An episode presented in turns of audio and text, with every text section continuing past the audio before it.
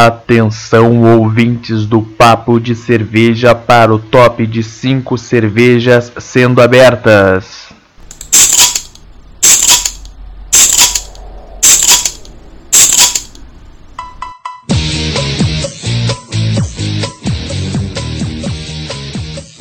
Fala, ouvintes do Papo de Cerveja, sejam bem-vindos a mais um parte do nosso podcast. Enquanto vocês estão ouvindo aqui, dá uma passadinha lá no nosso Instagram e segue a gente uh, por lá também. Todos os dias estamos postando alguma coisa nova. E o nosso arroba é arroba Para você que está ouvindo esse podcast pela primeira vez, eu sou Gabriel, sou apaixonado por cerveja, mas não sou nenhum sommelier, algo do tipo, não sou nenhum profissional aí do ramo. Apenas sou curioso que fico com vontade de descobrir muita coisa, muitas coisas relacionadas aí ao mundo da cerveja. Então procuro um tema e estudo sobre ele e trago para cá para a gente aprender junto. Uh, e se vocês tiverem algum assunto que queiram ouvir por aqui, né, uh, para que eu possa também pesquisar e, entender alguma coisa que você saiba que acha curioso que talvez eu não saiba, pode comentar lá no nosso Instagram, que a gente vai ver e vai trazer para cá, beleza? O assunto de hoje vai ser sobre bares. Bares antigos, bares cheios de histórias. E, para não se tornar então um episódio muito, muito, muito longo, eu vou trazer alguns bares hoje e outros bares em outros episódios. Então, vamos começar este programa. Então, galera, Uh, vamos falar hoje do bar Hofbrauhaus, que é um bar de Munique, na Alemanha. Hofbrauhaus, ou simplesmente o HB, é uma cervejaria mais popular e conhecida em Munique. É, de um é, é, é muito cheio de turistas lá durante todos os dias da semana Obviamente, agora nessa época de coronavírus, estamos gravando aí hoje, dia 9 de junho, estamos aqui uh, em quarentena e provavelmente lá algumas coisas já estavam voltando, se não me engano, mas não deve ter tantos turistas assim, então deve estar menos movimentado. O Hofbrauhaus foi fundado em 1589 pelo duque William V da Baviera, sendo de seu uso exclusivo. Como a cerveja consumida pela corte era importada de outras regiões, o custo do transporte e o acondicionamento era normalmente muito alto. Em uma época em que os cofres do rei estavam abalados pela extravagância e má administração, ele tratou de garantir a sua preciosa cerveja, fundando a sua própria cervejaria, então a Hofbrauhaus.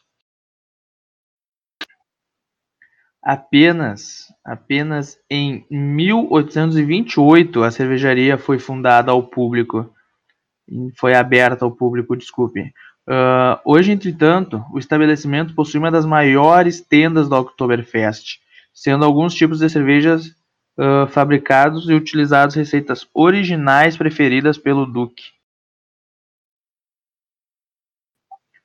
A sua importância como lugar de reunião no mundo político fez da cervejaria uma testemunha de importantes acontecimentos, como a proclamação da República Soviética de Munique ou do programa dos 25 pontos, que regeriam o partido nazista.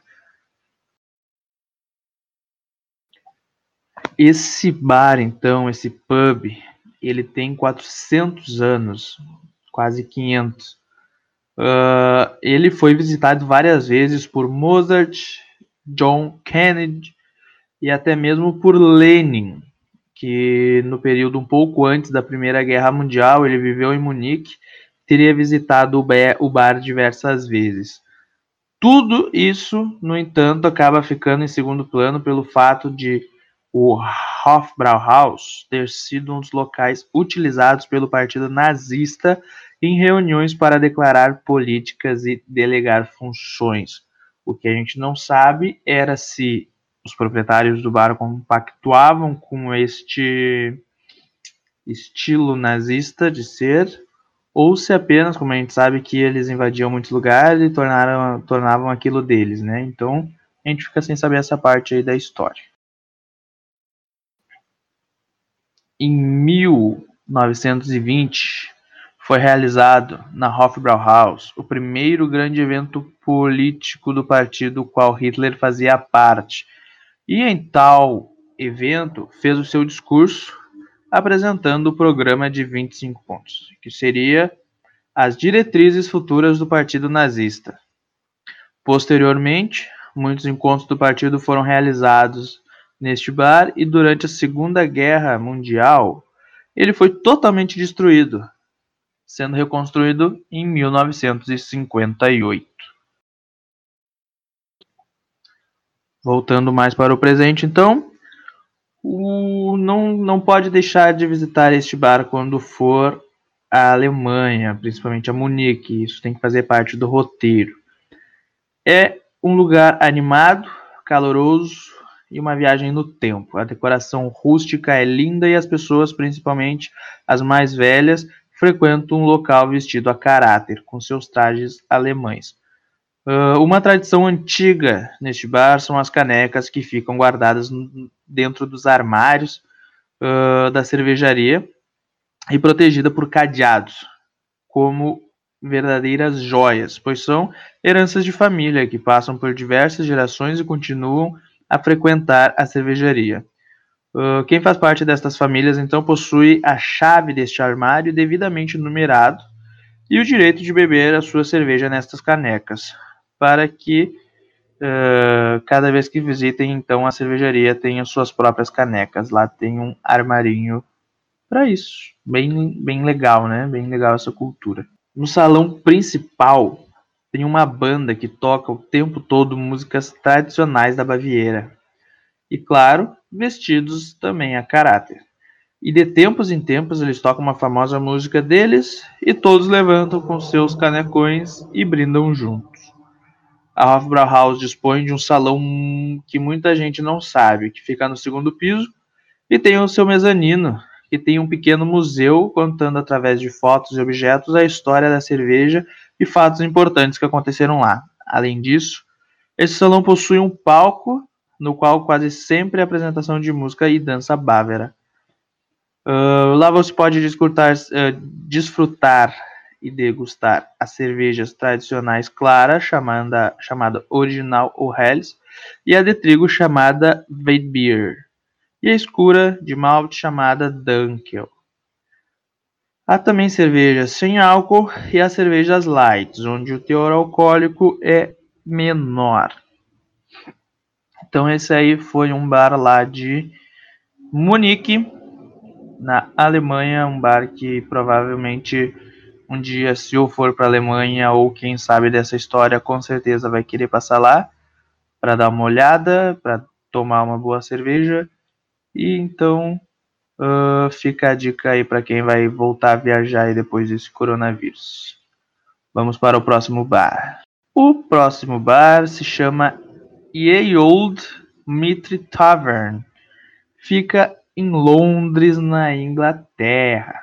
Fundado em 1546, este bar de Londres pode não ser o mais antigo, mas é definitivamente um dos pubs históricos de Londres. Além disso, o pub geralmente aparece nas listas dos pubs mais antigos e é um pequeno pub encantador cheio de história. Vale a pena visitar ele. Ele fica meio escondido por, entre as passagens de Hatton Garden e Ely Place.